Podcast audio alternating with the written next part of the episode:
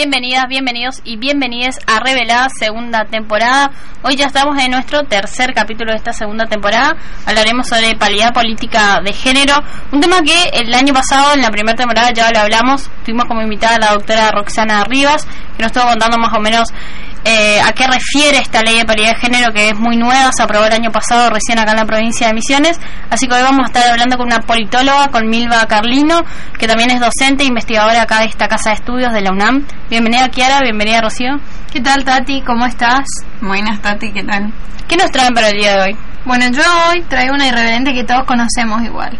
Una irreverente música, cantante, que cuando, cuando estás triste, cuando te querés tomar un whisky o un tequila, subís el volumen de esa canción y la pasas bomba. Una irreverente de esa, de esa movida. Así que los oyentes pueden ya abrir un vinito, una Sí, cerveza. ya, que escorchan lo que sea. Recuerden que Revelada está compuesta por Kiara Forni y Rocío Luque, que son columnistas, y bueno, también yo, Tatiana Yabría, que también estoy con una columna nueva, y atrás en la producción Natalia, que nos acompaña ahí, y Marcos Bárbaro en la operación técnica. Recuerden que tenemos redes sociales, que estamos muy activas en las redes sociales. Estamos en Instagram como reveladas-fm98.7 y en Facebook como Reveladas Radio. También nos pueden escuchar en Evox, pueden encontrar los dos programas pasados sobre acoso callejero y movimientos feministas acá en la ciudad de Posadas y también los 10 capítulos anteriores de la primera temporada de Reveladas. Estamos por iniciar este tercer episodio de Reveladas segunda temporada y nos vamos con Mon Laferte, El Mambo. Así que abrimos esta segunda temporada de Reveladas y después regresamos con la entrevista a Milva Carlino.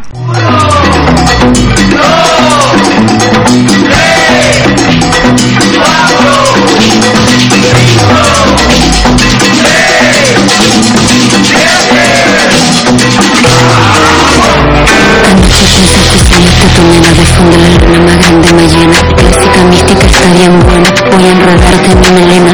En las dimensiones de las esmeraldas El bombo me quiere subir por la espalda. Cagarte la pista la noche que arda Tú estás pensando en bajarme la falda Yo soy el cantante Y te voy a querer como quiero pensando. De tiempo remoto pensando distante Te lleno los días, te en la tarde. Esto me huele a macho Cocina un juguito el sacho Porque está marcando terreno Si siempre te lleno el vaso muchacho. Te va mi canción pues moderna Va a ponerte a sudar las piernas. Suelta la fiebre boca de oro Como en el tiempo de las cavernas Escribí estas rimas heridas.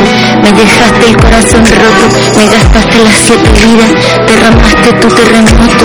No soy tu chiquita bonita No quiero tu agua bendita. No entiendo por qué tanto solo Relájate un poquito Me afecciono, voy por la calle Me por la calle. Yo sé lo que tú tienes. Tú tienes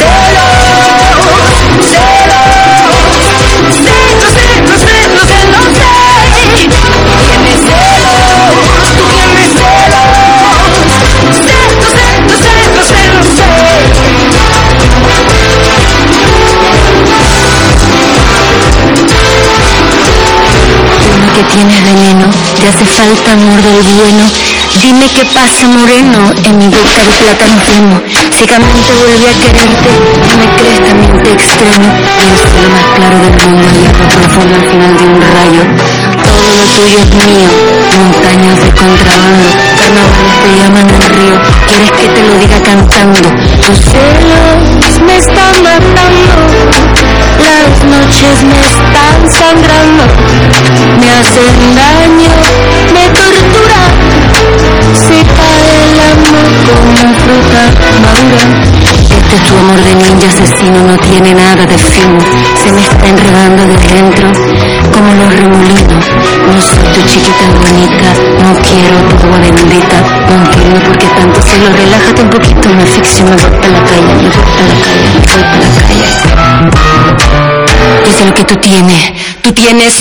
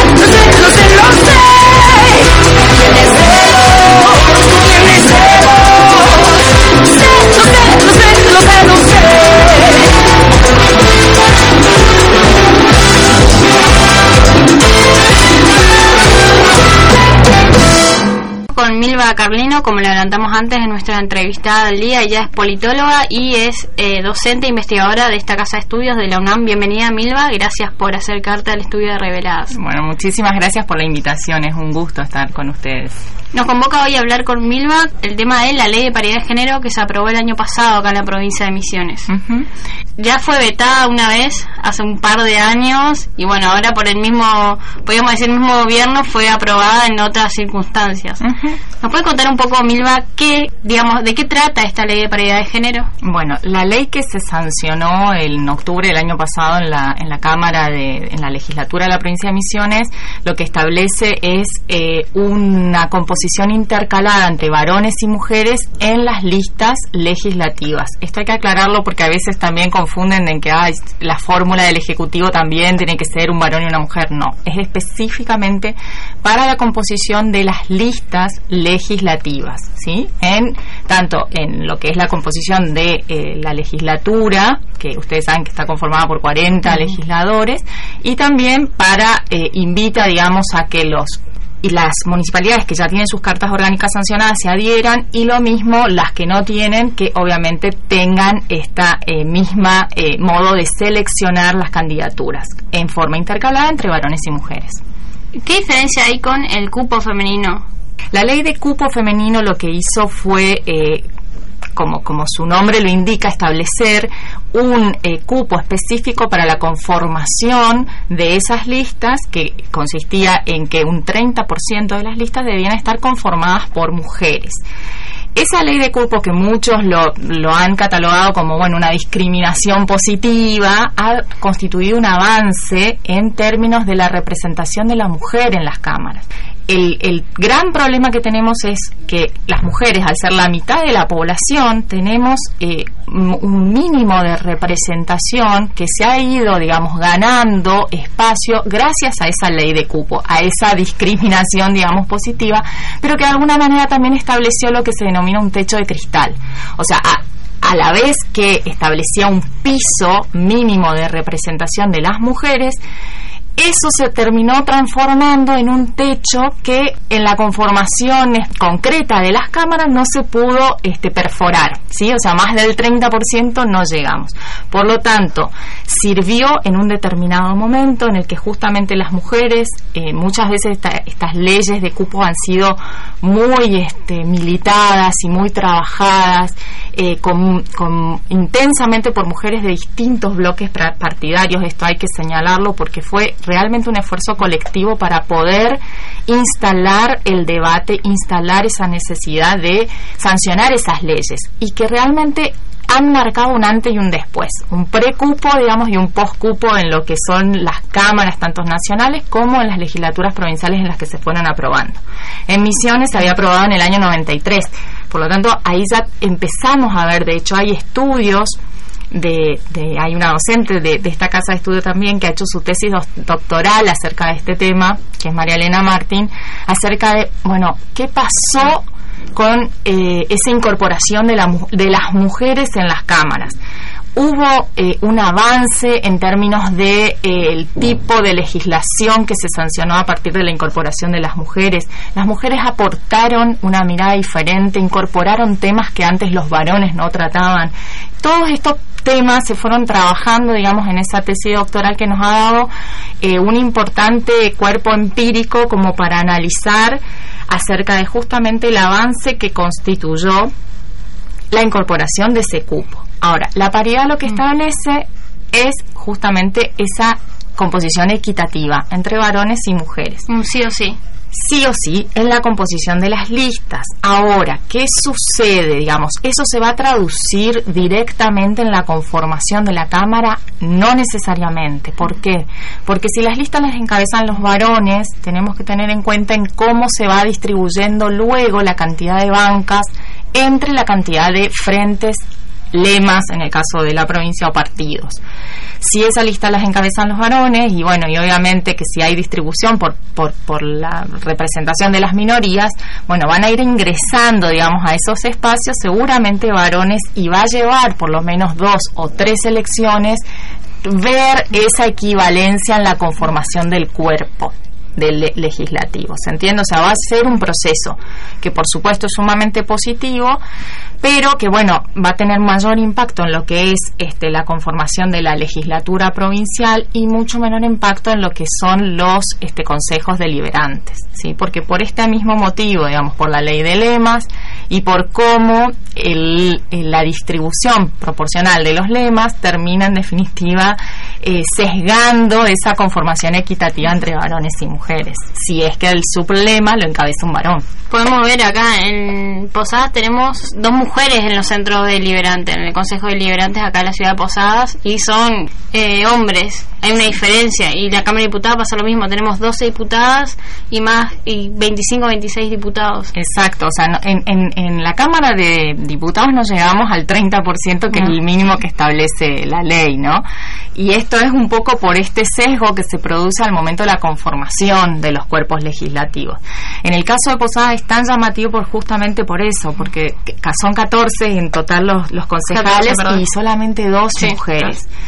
Por lo tanto, no tampoco llegamos al cupo, si bien ese cupo, como les decía, hace referencia específicamente a lo que es la conformación de la lista. La lista después pasa al proceso de deliberación de la ciudadanía y es la ciudadanía la que elige con el voto a eh, quienes van a ser sus representantes. Esos votos después se traducen al interior del lema y este es, este es uno de los puntos, digamos, tan tan este, cuestionados de la ley de lemas en cómo se traduce después al interior de, de, eso, de ese lema esa representación. Y es en forma proporcional. Por lo tanto eh, los sublemas que tengan mayor peso y de acuerdo a cómo estén constituidos generalmente van a tender a incorporar mayor cantidad de varones en función de esas bancas que se ponen en juego en cada elección. Imagínense que son siete nada más las que se ponen en juego. Entonces de esas siete seguramente vamos a, a seguir viendo eso hasta que el propio efecto de la participación femenina, de esta cuestión de la inclusión por ley en las listas de forma intercalada, bueno, vaya generando, digamos, que esa representación dentro de los cuerpos legislativos se vea realmente plasmada. Aparte, bueno, fue muy importante esta ley, también el rol que cumplen las mujeres. Yo tengo, eh, bueno, trabajo en Cámara y veo los roles que ocupan las diputadas y más o menos eh, ocupan roles, no sé, siempre relacionados al género, a las cuestiones de género constitucionales y después las cuestiones, no sé si más importantes, pero siempre están encabezados por hombres. Bueno, eso tiene que ver con la distribución también interna del trabajo eh, dentro de la, de la legislatura, ¿no? Ustedes saben que se conforman comisiones, esas comisiones están, están este, presididas por este algún legislador, puede ser un, legislador o una legisladora, casualmente los temas de presupuesto, hacienda y que tienen que ver con estas cuestiones, digamos, más duras de la división del trabajo, generalmente son este, presididas por varones y todas las cuestiones que tienen que ver con el cuidado en términos generales, digamos, cuidado de, de familia, de género, pero también de medio ambiente, están encabezadas por mujeres. O sea, esta distribución patriarcal, si se quiere, en términos de eh, cuál es el rol que le corresponde al varón o a la mujer, ese, también tiene, digamos, se trasvasa a todo lo que es el ejercicio luego eh, específico del poder al interior de la, de la Cámara. Y esto es cómo se constituyen las comisiones, eh, que es donde en definitiva se trabajan los proyectos de ley cada proyecto de ley pasa por, primero por un trabajo interno de una comisión legislativa y obviamente que el peso de un presidente o de un vicepresidente es mayor que el de los vocales, ¿no? Que, que, digamos que pueden ser parte de esa comisión, que pueden trabajar los proyectos, pero que en definitiva quienes este, terminan, digamos, torciendo las decisiones sobre temas por ahí más álgidos son quienes este, están encabezando, digamos, están presidiendo esas comisiones. Entonces es muy importante también ver cómo se conforman las comisiones, porque es así, ahí es donde se justamente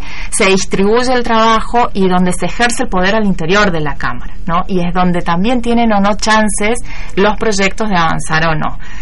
Es un tema también interesante destacar lo que vos mencionabas, Tatiana, de qué pasó, hubo un cambio de época, cómo puede ser que el mismo partido que vetó esa ley que se había que se había conseguido gracias a este trabajo de interbloque de mujeres que habían trabajado inclusive por una paridad no solamente en el legislativo sino también en el ejecutivo. Fue mucho más de avanzada esa ley que la que tenemos ahora.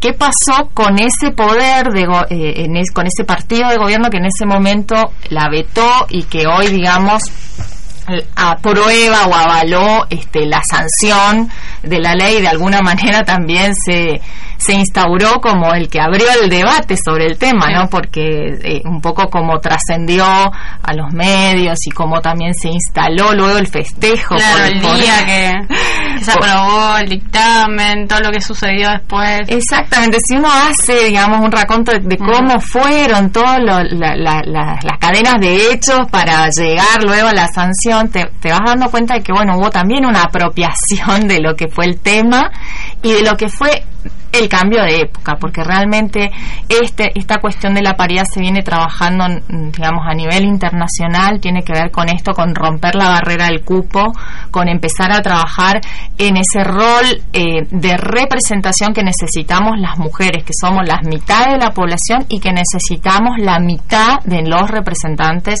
en las cámaras, en los consejos, en los espacios de decisión.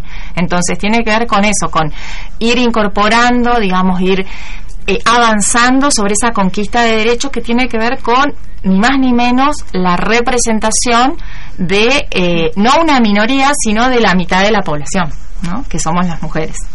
Una, una, una mitad de la población más que importante eh, Milva, ¿cómo, ¿cómo vemos las listas de, de las elecciones, digamos, de candidatos a elecciones para estas elecciones ahora en junio, bueno, después las presidenciales, con esta ley de paridad aprobada? Yo lo que quiero resaltar en cuanto en términos de democracia interna siempre es este importante destacar eh, la competencia interna de los partidos, la competencia interna democrática, que en el caso del partido del gobierno no se da. Ustedes saben que venimos ya hace varios años con eh, nóminas que surgen de un supuesto consenso unánime, que la verdad son consensos que en definitiva em, silencian luchas de poderes internas que terminan siendo de alguna manera este, o representando lo que es un estilo de conducción o un estilo de, em, de selección de candidaturas al interior de un espacio hegemónico, que es el, el, espacio de la renovación.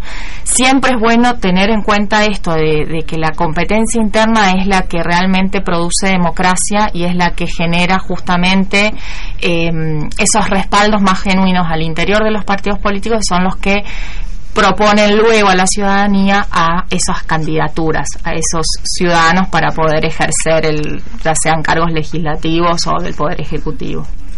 ¿Cuáles eh, ve usted, Milva, que fueron las cuestiones que le faltaron a esta ley de paridad de género?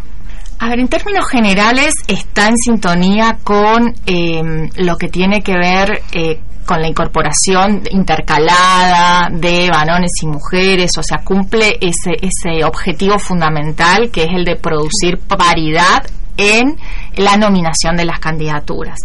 Ahora, si, si eso lo conjugamos con eh, el sistema electoral, es decir, con las reglas de juego que tenemos hoy presentes en este, las eh, en el ámbito, en el nivel municipal, como es la ley de lemas, la ley de lemas justamente quita eso que el cupo nos dio y que seguramente la paridad nos está dando ahora, ¿no? Esta cuestión de la equivalencia que hoy mencionaba entre los varones y las mujeres en la conformación de los cuerpos colegiados, que es ahí donde se tiene que plasmar esta, esta paridad. ¿Sí?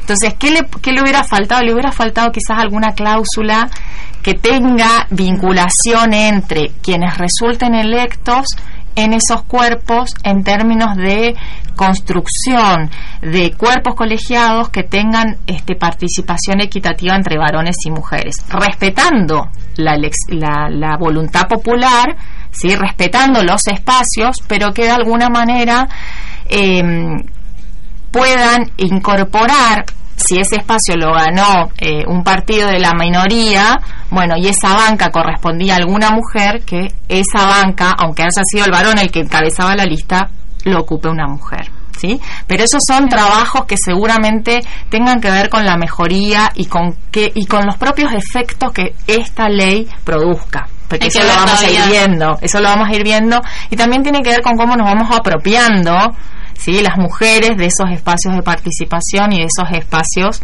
eh, de, este, de, ponernos, digamos, de participar en los espacios políticos y de también eh, de eh, postularnos a esos distintos puestos que se ponen en elección. Agradecemos su visita, Milo. Gracias por acercarse a los estudios reveladas. Bueno, está invitada para cuando quiera seguir hablando de estas cuestiones, que ahora con este año electoral hay varias cuestiones para analizar e ir viendo. Sí, seguro, con todo gusto. Ven, vuelvo cuando necesiten, porque estos temas me apasionan, así que con todo gusto vuelvo para, para tocar algún otro que tenga que ver con, con la cuestión electoral. vamos con una canción y después retomamos reveladas con la columna de Kiara Forni. Madrugada de San Fermín de 2016. La policía recibe una llamada Así ha quedado la manada. Se pedía para ellos hasta 24 años de cárcel, pero las condenas a cada uno a solo nueve por abusos sexuales, no por violación. Y por tanto yo no voy a posicionar ni a favor ni en contra de una parte ni de otra. Despierto en la mañana, suena mi despertador. Esta tarde hay una fiesta, espera, me visto y voy. Menudo panorama, tanto ruido alrededor. Se respira buen ambiente y apunta a ir mejor. Unas birras con colegas, ya está cayendo el sol, pero la fiesta no para y aquí sigo yo. Las chicas se despiden, quedamos para mañana. Cada vez hay menos gente y estoy un poco embriagada. Son cerca de las tres y no encuentro a mis amigos. La noche está cerrada y tengo un poco de frío. Lo veo venir de lejos, tranquilo y decidido se sienta en mi banco y empieza a hablar conmigo. Insiste en caminar por el mismo camino, que no debo preocuparme, que allí están sus cuatro amigos. Caminamos y se paran delante de aquel portal. Yo les digo que no quiero, pero insisten en entrar. ¿Cómo hace falta que lo diga? Que no se trata de una herida, que se trata de mi persona. Y lucho como una leona así. ¿Cómo hace falta que lo pida? es una idea tan suicida la calle y a la que no, que no se calle. No puedo respirar, todo se congela, cierro los ojos fuerte, no sé lo que me espera. Grito en mi interior, pero ya no siento nada. Perdí la fe hace un rato al pedir que me callara. Las lágrimas no caen, algo me perturba. Saldré viva esta noche o me espera ya la tumba y me ahogo y sigo sin respirar. Se marchan por la puerta, creo que voy a vomitar. Me quedo dormida esperando acabe ya, pero me despierto sola en la misma realidad. Aún no comprendo lo que acaba de pasar, pero siento que he perdido toda mi dignidad. El agente con esmero busca mi tranquilidad. Dice que pronto están presos y que los harán pagar, pero a mí no me consuela, pues el daño está hecho ya. Me despido de mi vida, nunca será igual. ¿Cómo hace falta que lo diga? Que no se trata de una herida, que se trata de mi persona.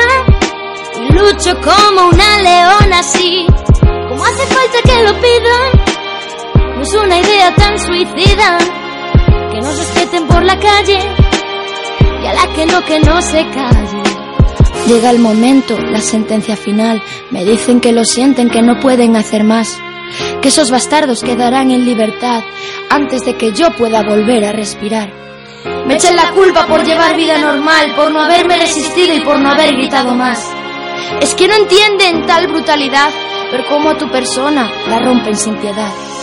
¿Cómo hace falta que lo diga? Que no se trata de una herida, que se trata de mi persona. Y lucho como una leona así. ¿Cómo hace falta que lo pida? No es una idea tan suicida, que no respeten por la calle que no, que no se callen, no, no, no. Escuchábamos a Bajo la piel de Alexandra y ahora llegó el turno de Kiara Forni que, bueno, ya nos estuvo adelantando cuál iba a ser su irreverente. Dijo que podíamos, no sé, bueno, preparar un mate, un tere, una cerveza, un vino, lo que querramos. Así que la dejamos con Kiara. Cuando una mujer quiere algo y lo desea, entonces se hace fuerte, se hace grande y logra que se haga carne en ella el ideal que quiere.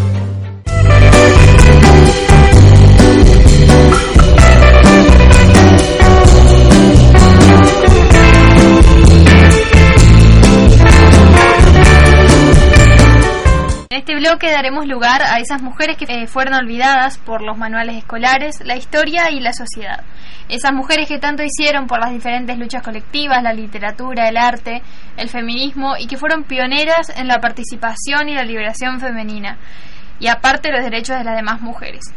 Entre otras cosas tan impensadas para su momento. Esta es una columna de feminismo histórico donde recordaremos a esas mujeres que le faltaron el respeto a la moral y a las buenas costumbres de su época. Soy Kiara Forni, esto es Irreverentes, y hoy hablaremos nada más y nada menos que de Chabela Vargas. Esta sí que es una mujer icónica y nos ha dejado tantas anécdotas y éxitos, ¿no? Había llegado a la juventud sin tener novio, los hombres no le interesaban. Chabela empezaba su revolución personal en San Joaquín de Flores, un pueblo chiquitísimo de Costa Rica. Nació el 17 de abril de 1919. La bautizaron como María Isabel Anita Carmen de Jesús Vargas Lizano. Era feliz escuchando serenatas y escapándose a la noche de su casa para bañarse desnuda en un lugar cerca de ahí. Galopaba a caballos ajenos y se divertía mucho haciéndolo. La relación con sus padres era horrible. Ella misma dijo que cuando ellos se murieron, que Dios los tenga en el infierno. Hasta cuenta que un día dejó de ver, quedó ciega momentáneamente y sus padres le iban a sacar los ojos con nitrato de plata. Casi lo hicieron cuando un curandero indígena intervino y la pudo sanar y salvar.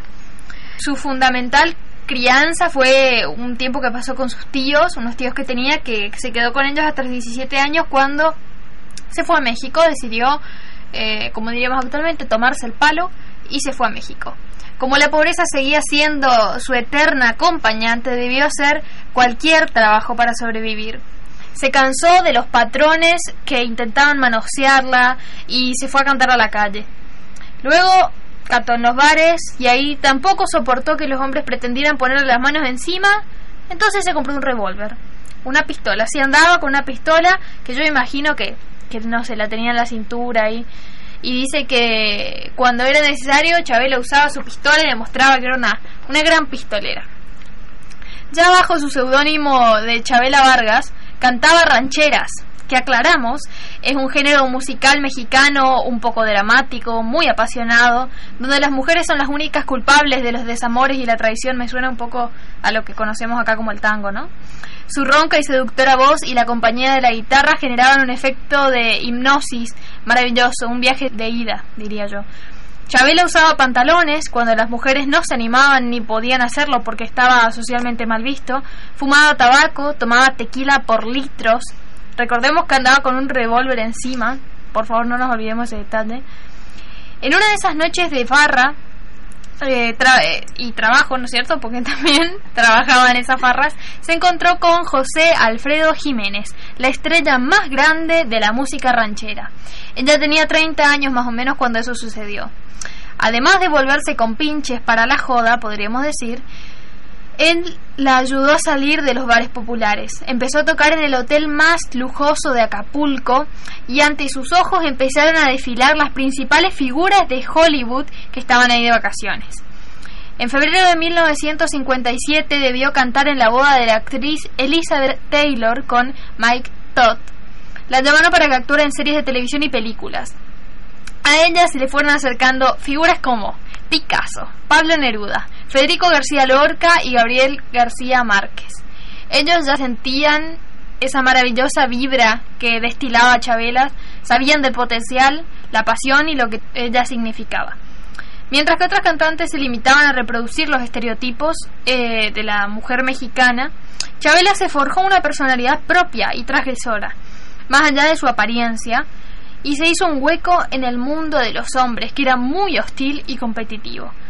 Muchos sabemos de sus amores y su sexualidad. Los rumores corrían porque ella abrió la puerta a ser distinta. Ella se animó a vivir como sentía y a sentir profundamente lo que vivía.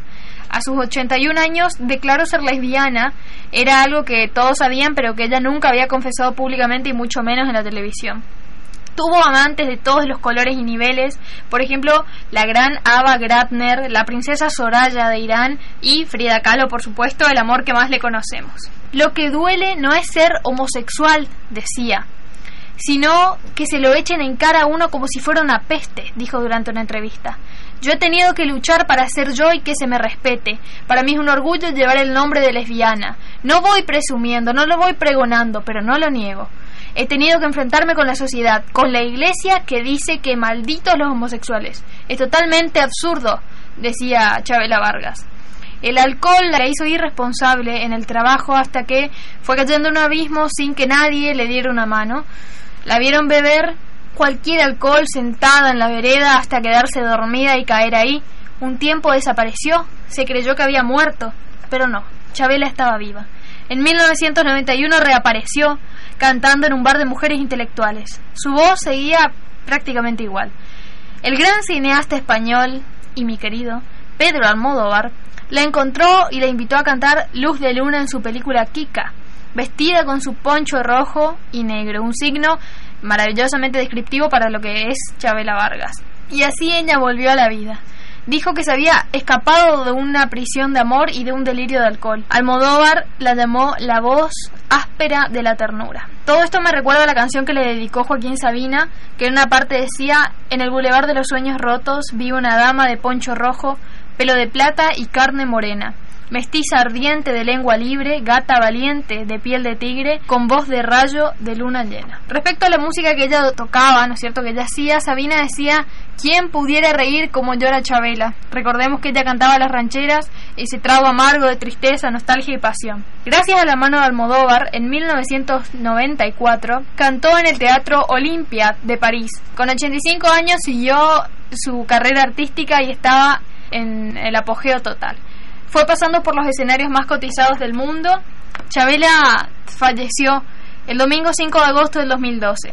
Muchos años antes, en varias entrevistas, confesó que le gustaría morir un domingo para que su funeral fuera un lunes y un martes, así no le echaba a perder el fin de semana a nadie, así decía ella. En octubre del 2010, con 91 años, ofreció un concierto en el Zócalo de la Ciudad de México. Llegaron millones de personas a esta plaza, una de las más grandes del mundo. La mayoría eran jóvenes. A ellos se dirigió para decirles me voy, les dejo la herencia de mi libertad, que es lo más parecido y lo más preciado que le puedo dar al ser humano. Hermosa. Hermosa. Chabela Vargas nos dejó tanto. Realmente fue como... ¡Guau! La Janis Joplin mexicana para mí, con su voz quebrada y amada por todos. Sí, por eso les digo, este, para mí Chabela Vargas es eso, sentarme una tarde, no sé, con la luz medio tenue a tomar algo y, poner al tope Chabela Vargas. Les recomiendo porque es un buen ejercicio. Y además de animarse, ¿no? Como bien decías, a usar pantalones, a subirse al escenario y bueno, mostrarse ella en carne viva, con su voz quebrada. Como bien decías también, todos, todas las mujeres en ese, en ese entonces seguían el estereotipo de de cómo cantar, de cómo Nadie quería ser Chabela. Nadie quería ser Chabela. Ah, pero todos se le acercaban a Chabela, ¿eh? Y hablar de sus desamores. Sí, ella fue una mujer que se animó a, ser ella realmente con eh, costara lo que costara. Decía que nadie se anima a estar con alguien que es libre, que la libertad les da miedo al resto y que ese es el precio de la libertad, la soledad. Que ella claramente lo aceptó, lo asumió y llegó hasta donde llegó, ¿no es cierto? quedamos con esa reflexión entonces de Chabela. Sí. Y bueno, y todo lo que dejó, una gran conocida tanto eh, para Latinoamérica como para todo el mundo. Sí. No quedó sola acá, sino que se expandió. Escuchemos a las niñas del Cabo con Hombre Perfecto y después retomamos con la columna a cargo de Rocío Luque.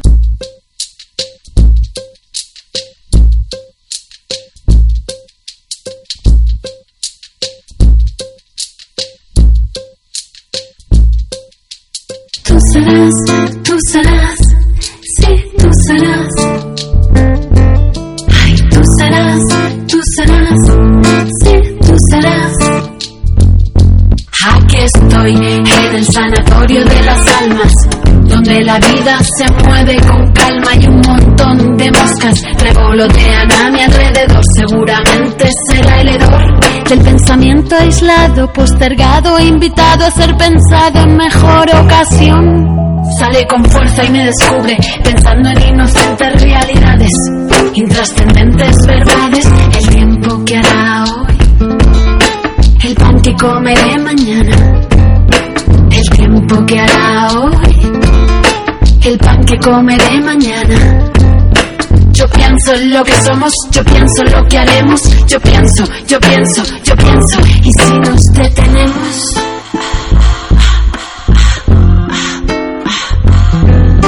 Yo quiero detenerte, yo quiero retenerte, yo quiero, yo quiero, yo quiero. Y si nos separamos.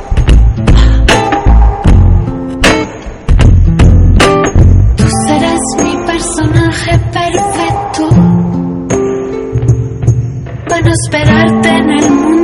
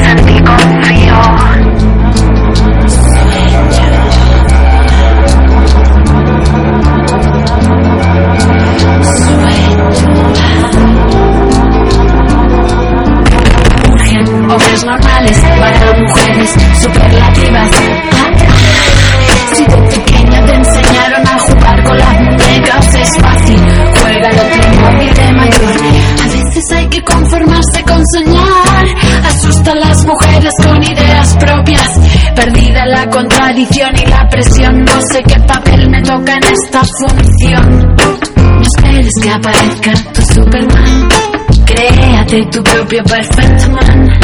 No esperes que aparezca tu Superman. Créate tu propio Perfect Man. Yo pienso en lo que somos, yo pienso en lo que haremos, yo pienso, yo pienso, yo pienso. Y si nos detenemos,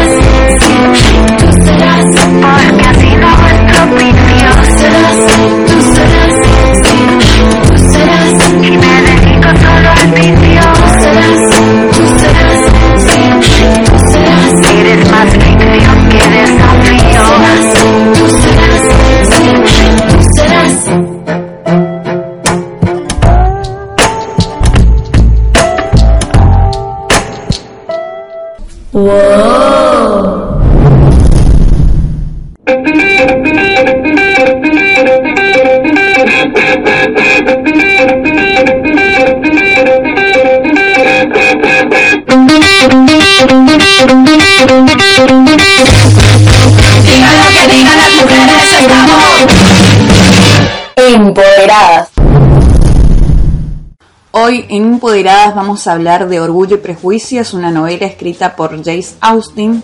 La primera vez que James Austen publicó Orgullo y Prejuicio fue el 28 de enero de 1813 y lo hizo de forma anónima. La familia Austen suplicó a Jane que mantuviera en secreto sus inclinaciones literarias, así que ella firmó su novela como una dama, se podría decir en ese entonces, pero Orgullo y Prejuicio se convirtió en un fenómeno editorial. Los lectores ingleses querían saber el nombre de aquella dama enigmática y algunos miembros de la familia Austen no resistieron la tentación de hacer público que la novela de moda estaba escrita por alguien de su sangre. Así fue como James Austen se convirtió en una escritora famosa, aunque su falta de experiencia le había llevado a ceder los derechos de la novela por una cantidad de 110 libras. La pobre Jane se vio privada así de los beneficios de la venta de miles de ejemplares. Orgullo y prejuicio es una crítica feroz a las convenciones sociales y al abismo entre clases. Su protagonista, decidida a casarse por amor, asume sin dramatismo la amenaza de la soltería, el gran estigma de las mujeres de la época. Titulada en un principio Primeras Impresiones y escrita años antes de ser publicada, Orgullo y Prejuicio cuenta la historia de Elizabeth Bennet, segunda de las cinco hermanas de una familia de pequeños propietarios rurales, que saben que su futuro depende de la posibilidad de hacer una buena boda. Cuando el señor Bingley, un acaudalado joven, se fija en la mayor de las chicas, los Bannett sienten que la suerte está llamando a su puerta. Desafortunadamente, la insoportable familia Bengley y su amigo, el orgulloso y distante señor Darcy, pondrán trabas a esta relación por considerarla poco conveniente. La juiciosa y realista Elizabeth será la única en darse cuenta de que los prejuicios de clase acabarán con los sueños de su hermana y desarrolla una antipatía hacia el señor Darcy. Que luego este acaba cayendo rendido a los pies de la única chica que parece inmune a sus encantos y a su mansión y a su cuantiosa renta. De las seis novelas de James Austen es quizás Orgullo y Prejuicio la que aborda de forma más explícita la crítica feroz a las convenciones sociales y al abismo entre clases. Como otros textos de la autora, la historia gira en torno a las relaciones amorosas, pero es también una interesante reflexión sobre el eterno tema del dinero. Siendo muy joven, la propia Austen supo lo que era renunciar al amor por motivos económicos, porque se vio obligada a suspender sus planes de boda con un muchacho por su posición económica, no le permitía pensar en el matrimonio. Esto ocurrió en 1796, precisamente cuando empezaba a redactar Orgullo y Prejuicio, y es fácil de suponer que la joven debió dar muchas vueltas al hecho de que su felicidad se había visto obstaculizada por algo tan vulgar como una renta. Ni James ni su única hermana Cassandra llegaron a casarse. A finales del siglo XVIII el matrimonio no era para las mujeres una posibilidad más, sino una solución a una vida de privaciones. Eso queda bien retratado en la novela de Austin, donde la obsesión por encontrar esposo es una constante en las chicas y en sus madres, que ven un marido en potencia en cada soltero que se les cruza en el camino. El tema de la obra de Austin se basa en la descripción de los sutiles mecanismos de un mundo, el de la burguesía rural inglesa, que estaba desaparecido a causa de los cambios propiciados por la revolución industrial y la apertura del mundo del imperio y dentro de ese entramado de relaciones, rentas anuales, preocupación y hasta angustia por la posición y la reputación, su foco se cierra aún más sobre la mujer, absolutamente desprotegida y cuya única posibilidad de subsistir descansa en lograr un matrimonio ventajoso. Tanto era así que no describe escenas en las que hablen dos personajes masculinos solos, es porque simplemente se desconocía cómo eran los hombres cuando no había presencia femenina. Muchas feministas han tildado a Austin de escritora conservadora. Y sin embargo, las seis novelas de la autora de Persuasión muestran una gran capacidad de penetración en la psicología femenina y sobre todo demuestran que, más allá de los retratos unívocos, la mujer que habita la buena sociedad de la campiña inglesa era mucho más compleja de lo que pudiera parecer a simple vista. Y si por alguna de ellas muestra una especial simpatía es por aquella con capacidad para pensar por sí misma capaz de sostener una discusión sobre literatura con un hombre y de lanzar una mirada irónica y divertida sobre lo que los demás consideran verdades inmutables. Ninguno de los personajes de Austin sobrevivirá tan bien al siglo XXI como lo hace la protagonista de Orgullo y Prejuicio.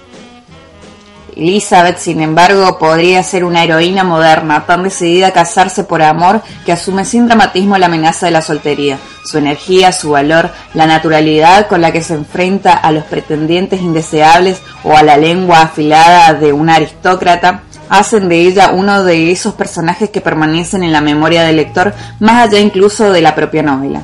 Elizabeth no es una joven al uso de la época, sino una mujer con sus propias opiniones, que se permite incluso reflexionar mucho más allá de los asuntos que se supone interesaban a sus contemporáneos. En sus páginas, Austin fue capaz de encapsular la vida de un sector muy concreto de la sociedad inglesa del momento, y que además muchos consideraban el mayor obstáculo para el progreso. Pero al hacerlo se topó con las fibras profundas que tejen entonces y ahora la naturaleza humana.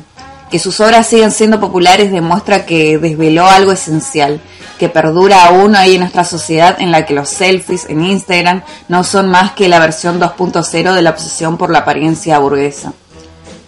Orgullo y Prejuicio sigue siendo un éxito popular, mientras que la prosa de muchas y muchos eh, de sus exitosos contemporáneos se han visto reducidas al mero interés académico e histórico. Lo que molestaba de Austin eh, en el mundo del orgullo literario es que viviera totalmente ajena a otros escritores o no participara en polémicas, que publicara sus libros de manera anónima, incluso mantuviera mm, la puerta de entrada cerrada para que nadie la sorprendiera escribiendo. Así que esa vieja solterona como la decían, que murió con 41 años y nunca se casó, tuvo tiempo suficiente para dejar por escrito cuán mediocres, ridículos podemos llegar a ser, aunque no salve que de vez en cuando podemos soltar chispazos de heroísmo.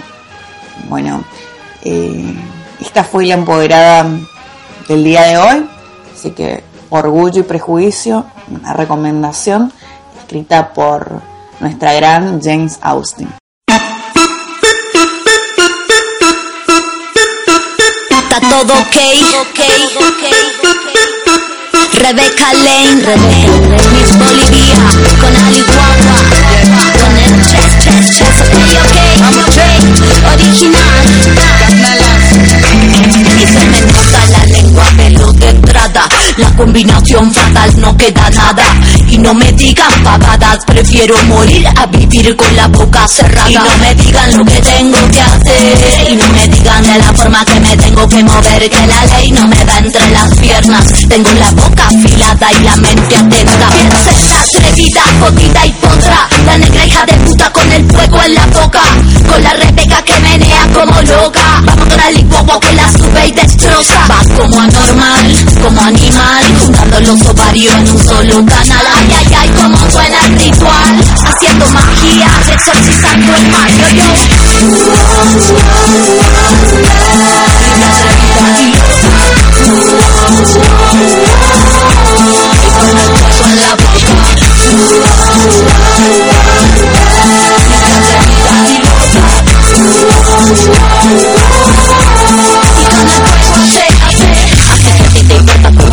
con la Si con la blusa se me sale el ombligo Si estas panties me quedan muy apretadas Si mi cabeza siempre está despeinada Que si traigo muy corta la falda Que si bailo como me da la gana Que las ladies no usan las palabras Que la mente y la boca cerrada Solo la ves para hacerme mala fama Lo que pasa es que no estoy acomplejada ¿Cómo crees que te ves siendo tan soez con otra mujer? ¿Te sientes libre? Libre la que ríe, la que la que la que baila, la que goza, la que explota, la que brilla porque no le importa y no corta las alas a otras.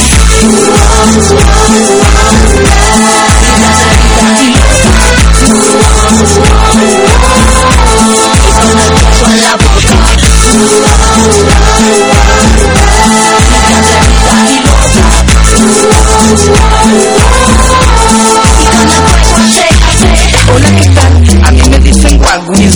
El puerto donde se hacen las mejores paris. Con mis hermanas practico la cumbia. Es una religión como el hip que no te queden dudas. Mi técnica es mi ruda Tan solo luchadoras en el ring de la hermosura. Envuélvete en periódico, mira ya madura estamos resistiendo porque el mundo tiene cura. Mujer pisoteada, te echas una cagada. Pasan los siglos y seguimos basureadas Esclavas de la puta manada. Y si decimos algo somos brujas y malvadas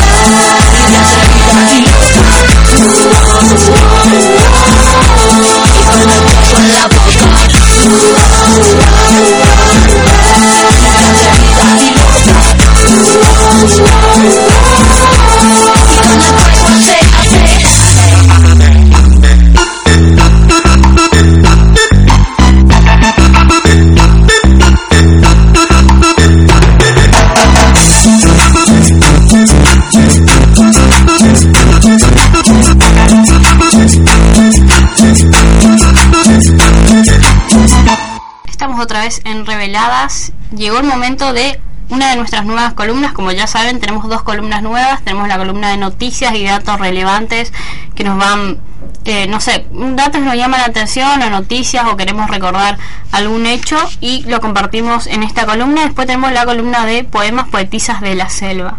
Y un momento de la columna de datos y noticias relevantes. Hoy vamos a hablar sobre las mujeres de Malvina y el título es El olvido también es violencia. A 37 años de la guerra de Malvinas, este año se cumplieron 37 años, existe una historia que todavía no salió a la luz y que está ahí. Se trata de las vivencias que atravesaron las veteranas, como escucharon bien, no dije veteranos, sino veteranas. Un grupo de 14 enfermeras de la Fuerza Aérea que asistió física y anímicamente a los ex soldados heridos en el hospital que funcionaba en el aeropuerto de Comodoro Rivadavia, en la provincia de Chubut, en abril de 1982. Por ahí si decimos la guerra de Malvinas, eh, obviamente siempre hay que reivindicar el valor de esos chicos que, bueno, en realidad no eran chicos, eran hombres que se atrevieron a ir a la guerra con tan solo 18, 22 años, que eran más o menos las Menos cajas. también. Menos, sí, que, que fueron, pero también está bueno ver esta historia, historia que yo hace muy poco tiempo, o sea, desconocida totalmente, si, vos- si decimos eh, Guerra de Malvinas, nos acordamos siempre de los veteranos de los hombres que fueron, así que esta historia me, me, me atrapó mucho, entonces decidí hablar sobre ese tema. En este lugar un grupo de mujeres brindó atención a los combatientes que llevaban mutilados, hambrientos y desesperados. Sin embargo, aún hoy las trabajadoras no tienen un reconocimiento acorde a la tarea que desempeñaron. Tienen sí un diploma y una medalla que bueno y se le conmemora todos los años, pero eh, muchos años fueron ocultadas por el gobierno que vino después, eh, y por cada go- gobierno dicen que no es algo particularmente, no sé, de gobierno radical, de gobierno peronista, kirchnerista, eh, de gobierno de Cambiemos, sino que es algo que todos los gobiernos tratan de ocultarla y no le dan la reivindicación que ellas creen que tienen que tener. Supongamos una reivindicación que se merecen. Sí, o al menos no sé si tratan de ocultarlo, pero lo pasan por alto, que también es una manera de dejarlo de lado. No comentarlo es lo mismo que ocultarlo o que mentir acerca de eso. Estas enfermeras se, se desempeñaron, bueno, como en el trabajo de las enfermeras, atender, curar heridas y también como instru- instrumentadoras quirúrgicas, si había que hacer alguna operación o algo, no sé, coserle un punto o algo de emergencia, también hacían esa tarea. Todas ellas estuvieron en contacto con soldados que fueron enviados al frente y luchan que se reconozca por ese trabajo que llevaron a cabo en esos días. Si nosotros pensamos en todas las personas, todos los combatientes, hombres que fueron a Malvinas, son un montón y doblan y doblan y doblan el número, o sea, eran solo 14 mujeres para un grupo de soldados de cuánto, más de mil. Atendieron a cientos de soldados que, que eran pares de su edad, incluso algunos eran menores o ellas eran menores que esos soldados. Por aquellos días las enfermeras no solo eh, simularon, suministraron calmantes a estos heridos, cambiaron sus vendas o suturaron sus heridas, sino que fueron el pilar psicológico y emocional de los soldados. Así Reynoso, Alicia Reynoso, que es una de estas 14 enfermeras que fue y la que más por ahí sale a hablar, que estuvo en acompañando a los soldados en la guerra de Malvinas, recordó que muchos de los heridos ingresaban al hospital y lo único que pedían era por las mamás. Pedían por eso. Lo único que. Entonces, no era una cuestión de suturar una herida, como dicen, sino que también. O sea, esas mujeres pequeñas, acompañar a esos hombres pequeños que pedían a gritos por su mamá y lo único que querían eran sus mamás. Las veteranas de Malvinas no perciben una pensión, ningún tipo de subsidio, pese al trabajo que realizaron en esos días. Reynoso dejó en claro que la cuestión económica no les afecta, sino que quieren otro tipo de reconocimiento. Las mujeres de la Fuerza Aérea no estamos at- atrás de un re- renacimiento económico. No queremos plata. Esta es una cuestión de olvido y violencia. Casi nos borran de la historia y aunque nos negaron la posibilidad de mostrarnos, logramos mostrarnos y darnos a conocer con nuestro testimonio y nuestra verdad, explicó Alicia Reynoso. A pesar de su inexperiencia, en contraposición con la experiencia que tenían las enfermeras británicas en ese entonces, lo mismo que los soldados, estas mujeres fueron y enfrentaron, les llamaron y fueron, tuvieron la valentía de ir a asistir a estos soldados. Fueron invisibilizadas, ninguneadas y olvidadas. Pero hoy nosotras y nosotros tenemos que recordarlos y recordar al Estado que estas mujeres fueron a Malvinas. Alicia Reynoso manifestó que los gobiernos, las camaradas y la sociedad en general ocultaron nuestra historia. Hay un documental muy interesante que les invito a que vean en YouTube que se llama La Guerra Malvinas, Crónica de la Enfermería Argentina, que dicen que ellos llegaron después de que terminó la guerra, le dieron un mes de licencia. Pasaron ese mes, volvieron a trabajar y nadie hablaba del tema. Hubo una desmalvinización en la Argentina, nadie hablaba del tema, nadie quería hablar. Era un tema que, y las mujeres que trabajaron, que estuvieron ahí asistiendo, también pasaron al olvido. Cuando llegaron al hospital de Río Gallego, donde estaba el hospital de la Fuerza Armada, los marinos que estaban en el buque no sabían que llegaban mujeres a asistirlos. Entonces no le recibieron muy bien. Cuenta Silvia que los marinos tienen una creencia que dicen que los curas y las mujeres traen mala suerte. A pesar de que ellas fueron con su buena predisposición y que eran solo 14 mujeres para esa cantidad de soldados, estos mismos que eran pares, porque eran de la misma nacionalidad y tenían un mismo objetivo, no la recibieron bien y sufrieron una, digamos, otra vez fueron violentadas porque no fueron recibidas bien, no fueron tratadas de la forma correcta. Para finalizar, hay que destacar que las enfermeras no solo brindaban asistencia física, como decíamos antes, esto es muy importante, también brindaban contención anímica. No eran chicos, no eran chicas, tenían poca edad, pero mucho valor para estar ahí. Llegamos y sentimos la desmalvinización que hubo en el país. Nos fuimos héroes y triunfalistas, pero cuando volvimos éramos los culpables. Tal es así que nos ocultaron y a las mujeres nos ocultaron más porque nunca más se habló de las mujeres que estuvimos. Siempre digo que desde mi profesión tuve el honor de estar ahí en el tiempo que mi patria me necesitó, dice Alicia Reynoso, que es muy importante lo que dice, lo que decíamos antes, ¿no? La desmalvinización que hubo en el país. Nadie quería hablar del tema, se fueron como héroes, volvieron como cobardes, como perdedores.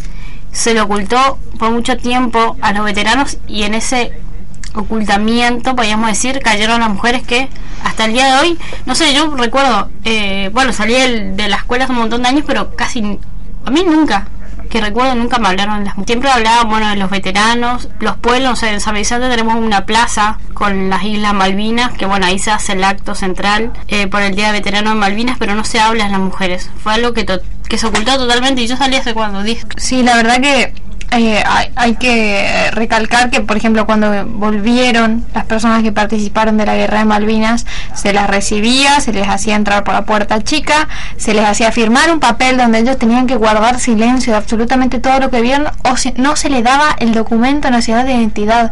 O sea, esas personas que sufrieron cosas inimaginables, que han pasado hambre, que tenían que salir a combate con zapatillas, con zapatillas, esas personas que eran gurizadas, mujeres y varones, volvieron y tuvieron que quedarse en el olvido obligatoriamente.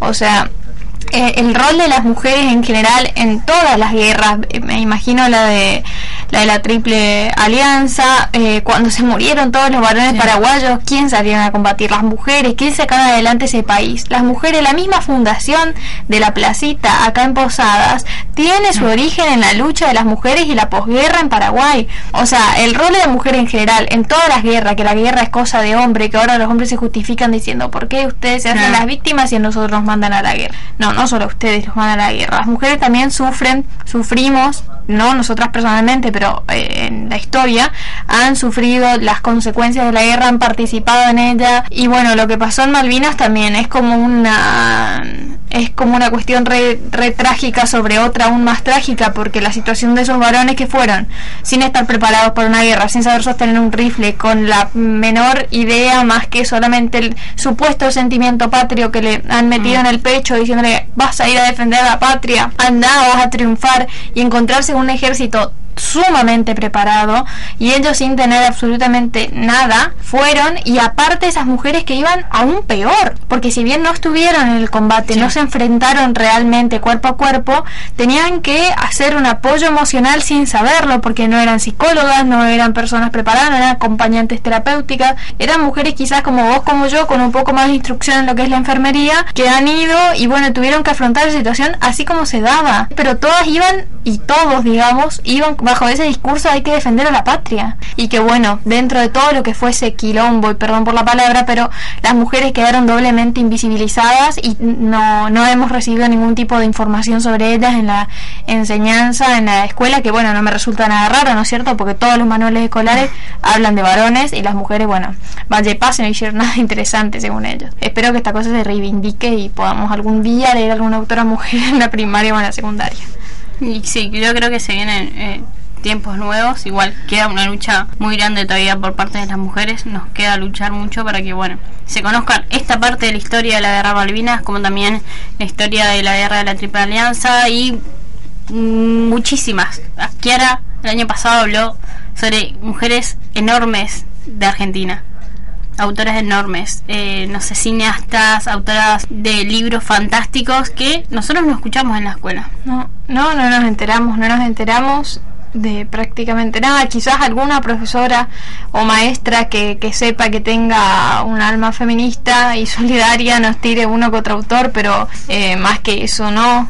Eh, y son mujeres, digamos, contra las mismas mujeres, porque normalmente son las maestras o son las profesoras las que nos tienen que instruir sobre eso y, y no, no lo dicen no lo dicen eh, y bueno igual el sistema educativo en este país tiene que cambiar mucho hay muchas cosas hay muchas podemos cosas seguir a- podemos hacer capítulos para para, eso. para pensar en, en cómo fuimos educadas también nosotras con las mujeres totalmente invisibilizadas así que bueno recordemos también a las mujeres que lucharon en la guerra de Malvinas que estuvieron ahí haciendo el apoyo psicológico físico y con estaban ahí en la parte de la contención a esos heridos. La reivindicamos a Alicia, a Silvia y a, las dos enfermeras más que quedaron y que van a quedar, por lo menos en mi memoria, en la memoria de Kiara y en la memoria de cada uno de los oyentes que, que escucha Reveladas. Yo solo quiero decir que si hay una persona escuchándonos del otro lado, que tiene un primo, que tiene un hijo, una hija, o, o cualquier niño o adolescente eh, a su cuidado, por favor, instruyanlos,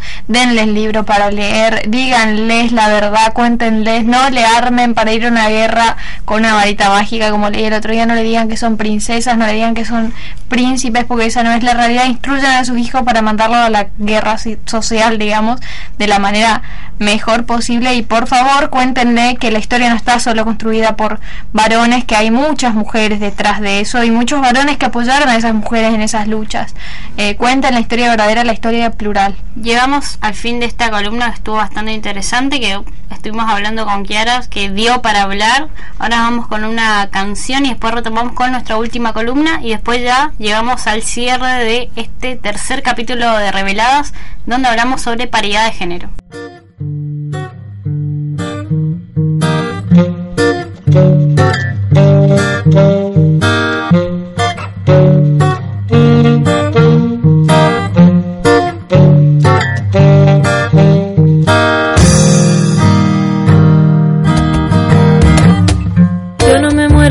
Estás aquí.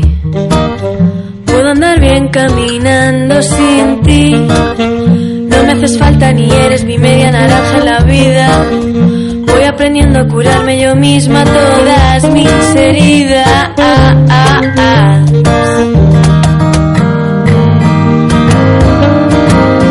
Pero contigo es cierto que el mundo parece un poco menos feo. Contigo es cierto que a veces romper las cadenas duele un poco menos.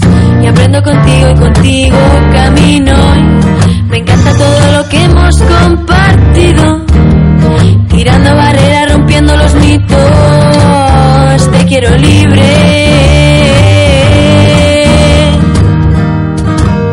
Y me quiero libre contigo.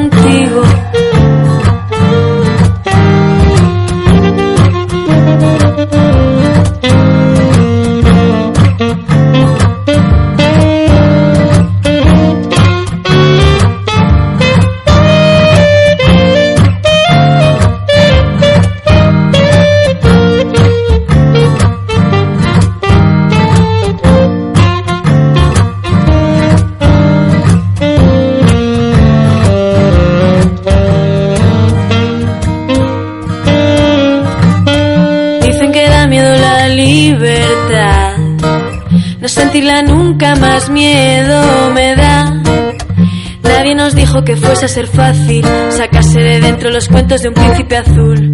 La luna me dice que puedo ser bruja, ser fea y violenta y matar a algún rey. Romper los sistemas, quebrar el sistema, coger una escoba y en vez de barrer, lanzarme a volar en la noche.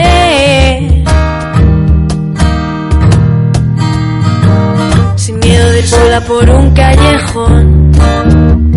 Sin miedo de hacer lo que me salga del contigo. Es cierto que el mundo parece un poco menos feo contigo. Es cierto que a veces romper las cadenas duele un poco menos. Y aprendo contigo y contigo camino. Me encanta todo lo que hemos compartido. Tirando barreras, rompiendo los mitos. Te quiero libre.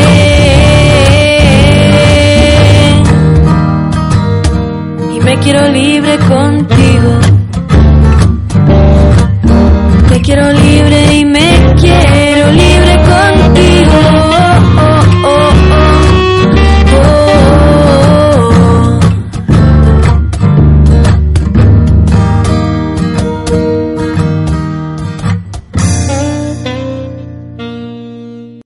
Otra vez en Reveladas y bueno, llegó el momento de la última columna, una de nuestras columnas nuevas, nuestra nueva incorporación, Poetisas de la Selva. Vamos a leer un poema, Natalia lo va a leer, que es, bueno, la, la que se encarga por ahí de la parte de producción, está atrás marcándonos el tiempo.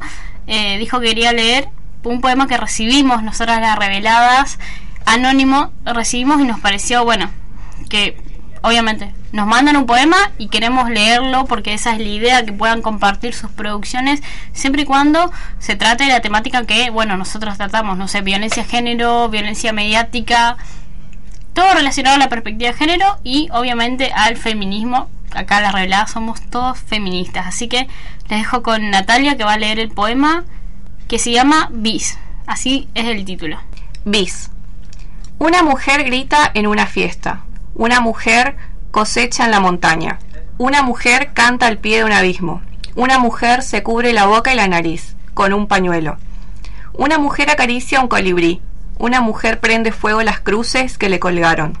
Una mujer cabalga de espaldas, saluda a un puma detrás del monte. Una mujer hace un círculo de sal y mira las estrellas. Una mujer arroja al agua un manojo de células, que no tienen el nombre de su deseo. Una mujer astilla mil pantallas. Una mujer abre una ventana. Una mujer cierra una puerta. Una mujer baila desnuda. Una mujer entra en el río. Una mujer conjura las mareas. Una mujer abraza el peso de su cuerpo. Una mujer trenza su pelo. Cae un rayo. Hermana. La tormenta que se aproxima somos nosotras centellantes. Estamos en camino. Una mujer cierra una puerta. Una mujer baila desnuda. Una mujer entra en el río. Una mujer conjura las mareas. Una mujer abraza el peso de su cuerpo. Una mujer trenza su pelo. Cae un rayo. Hermana, la tormenta que se aproxima somos nosotras centellantes. Estamos en camino. Esta es la lanza, doble, burbuja, guerra y escombros. Hermoso. Está buena, está buena. Sí, la verdad está muy bueno. Está buena también la interpretación que le dio Natalia. Sí, Natalia estuviste muy bien. Bravo por Natalia. Gracias. Hermoso el poema. Me gusta la parte la parte final que dice que se aproxima algo enorme. ¿Y quiénes son esas? ¿Qué es eso enorme que se aproxima? Las mujeres. Las mujeres. Nosotros nos aproximamos. Así que bueno, agradecemos a la persona que nos envió este poema.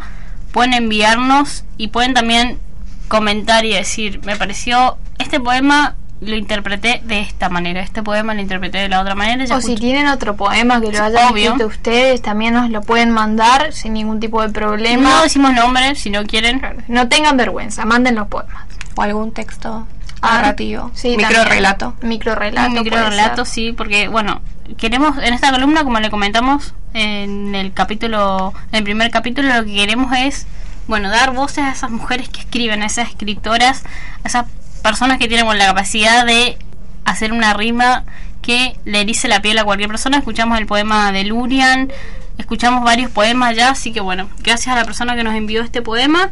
Ahora llegamos ya al cierre de nuestro tercer capítulo. Hablamos sobre paridad de género.